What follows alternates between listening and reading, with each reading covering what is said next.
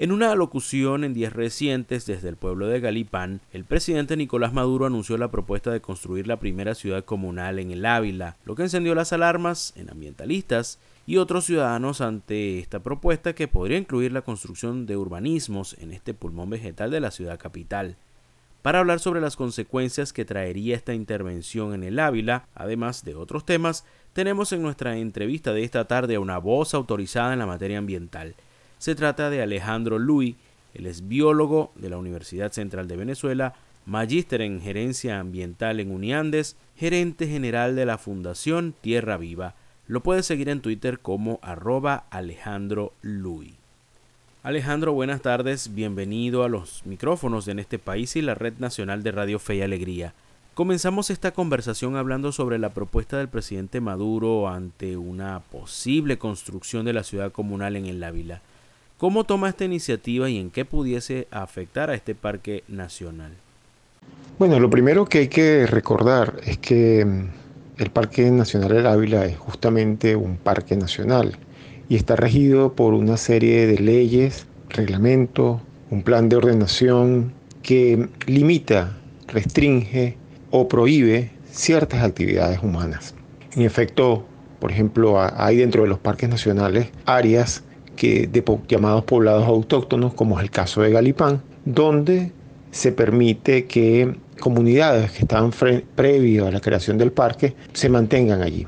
Ahora, una notificación como esta implica que primero se desconoce el marco legal que rige el Parque Nacional, pero además se desconoce para qué es un parque nacional, que es bueno recordar que su fin principal, su objetivo central es la conservación de nuestra diversidad biológica, de los ecosistemas, de las plantas, de los animales. Entonces, por supuesto, una creación de una ciudad comunal implicaría una serie de obras, implicaría una expansión poblacional que evidentemente tanto a nivel puntual como a nivel de todo el Parque Nacional tendrían efectos negativos sobre el cumplimiento de su objetivo. Así que no puede ser visto de otra manera como una decisión que, que no corresponde a lo legal, pero que además amenaza la diversidad biológica del Parque Nacional. Y también hay que agregar que una ciudad comunal dentro de un parque nacional como el Ávila eh, se regaría como pólvora en todo el país porque en casi todos nuestros parques nacionales hay poblaciones, hay poblados autóctonos que evidentemente van a querer seguir el ejemplo de una ciudad comunal porque eso supone servicios, infraestructura, entre comillas, desarrollo, y entonces ya el efecto no sería sobre solo un parque nacional, sino sobre los parques nacionales de Venezuela. ¿Qué consecuencias traería para Caracas una intervención en el Ávila o, como también es conocido, Guaraira Repano? Bueno, el Ávila es un referente para todo el que vive en Caracas y por supuesto también para quienes los visitan.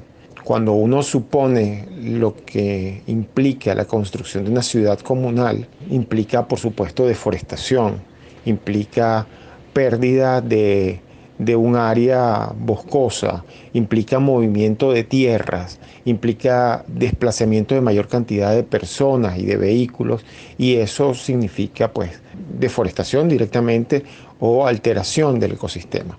Pero no solamente eso, sino que eh, ubicar a más personas dentro de una ciudad comunal, dentro del Parque Nacional del Ávila, significa que hay más agua servida, significa que hay más generación de residuos sólidos, este, es decir, de basura, significa que hay una mayor luminosidad en las noches y una mayor presencia humana. Entonces eso va a tener consecuencias sobre fauna que se va a ver desplazada, sobre alteración evidentemente de un sector del parque que va a ser más susceptible, por ejemplo, a erosión o al efecto de las lluvias. Pero además de eso hay que recordar que el Parque Nacional El Ávila es el garante del buen clima en general que tiene la ciudad.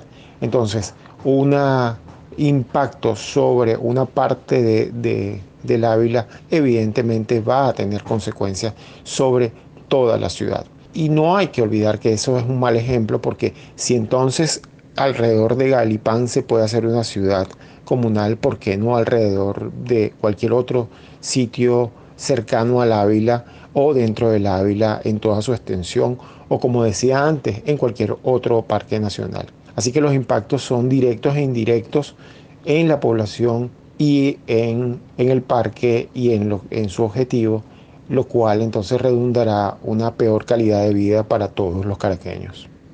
Les recordamos que en nuestra entrevista de esta tarde tenemos a Alejandro Luis, biólogo de la Universidad Central de Venezuela, magíster en gerencia ambiental en Uniandes, gerente general de la Fundación Tierra Viva. La crisis del gas doméstico ha afectado a las comunidades en todo el país. ¿Cuál es el diagnóstico que hacen sobre la tala de árboles para conseguir leña? Desde hace mm, un año y medio hemos venido siendo testigos de las noticias que dan cuenta de el problema de la obtención de gas para, para cocina y cómo la utilización de la leña se fue extendiendo por todo el país. Entonces es, mm, es curioso ver que en diversos municipios, en muchísimos municipios, municipios incluso de áreas urbanas, la leña se ha convertido en una fuente de energía para cocinar. Eh, lo cual es, por supuesto, lógico desde el punto de vista individual. Si yo no tengo gas y tengo problemas de electricidad, pues tengo que cocinar, entonces acudo a la leña. No se ha medido todavía las consecuencias desde el punto de vista técnico, numérico, de cuál es el impacto que tiene la obtención de leña, pero es un hecho de que en casi toda Venezuela la gente está optando por talar árboles para la obtención de la leña. Primero eran árboles cercanos a, urbanizaciones o terrenos baldíos, pero ya es una práctica que se ha extendido y no es eh, poco común que uno viaje por algunas carreteras y pues vea a gente vendiendo los atados de leña e incluso en, en áreas centrales, en mercados populares para eso. No se ha medido, al igual que no se han medido muchas cosas, así que no tenemos cifras de cuál es el impacto que esto está teniendo en la actualidad. Pero sin duda alguna, de aquí a algunos años vamos a tener que evaluar qué es lo que está, qué es lo que sucedió, si algún día hay que ser optimista de que se retome el acceso a, gas doméstico para, para cocinar pero habrá que ver cuáles son las consecuencias y más importante aún, habrá que determinar cuáles son las áreas prioritarias que deben eh, ser atendidas a través de planes de reforestación que va a implicar la recuperación de esas áreas degradadas como consecuencia de la extracción de leña, pero que son importantísimos en zonas como principalmente en zonas áridas y serimiáridas como puede ser la isla de Margarita o, Falcón. En concreto, todavía no sabemos cuál es el impacto, pero sin duda lo está teniendo y está a la vista de todos. Para ir cerrando, Alejandro, ¿maneja algún reporte sobre las consecuencias ambientales que está teniendo la explotación del arco minero? La, minería al sur del Orinoco siempre ha sido cuestionada porque mm, los suelos que se encuentran en lo que corresponde parte de la Amazonía venezolana. Son suelos muy pobres. De manera que cuando se hace una práctica minera que implica la remoción de la capa vegetal y luego la remoción del suelo, evidentemente eso tiene consecuencias directas en el lugar donde está ocurriendo.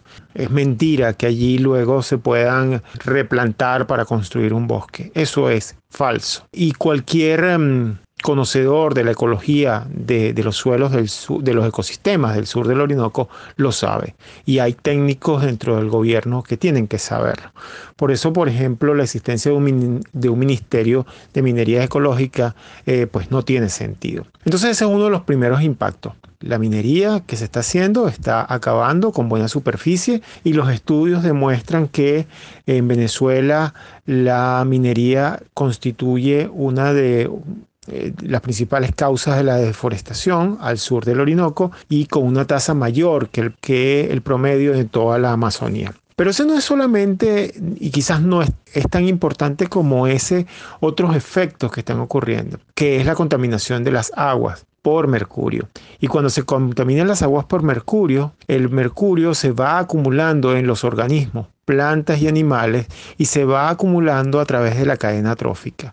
Y los que terminan más afectados son juntamente las comunidades indígenas que consumen peces, particularmente aquellos peces que sean carnívoros, porque el mercurio a ir acumulándose, bueno, es como termina el hombre, el que está en la parte más alta de la cadena, pues recogiendo todo el mercurio que está, que está en los peces, en las plantas, etc.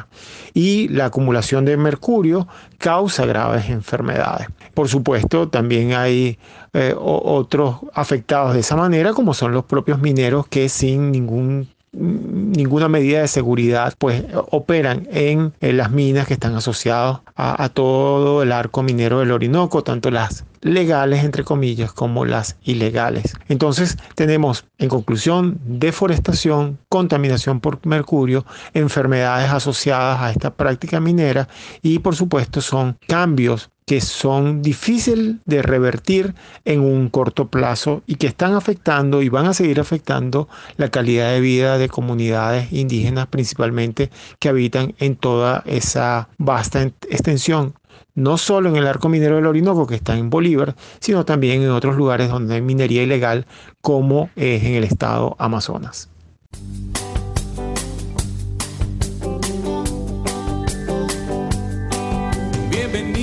Al bazar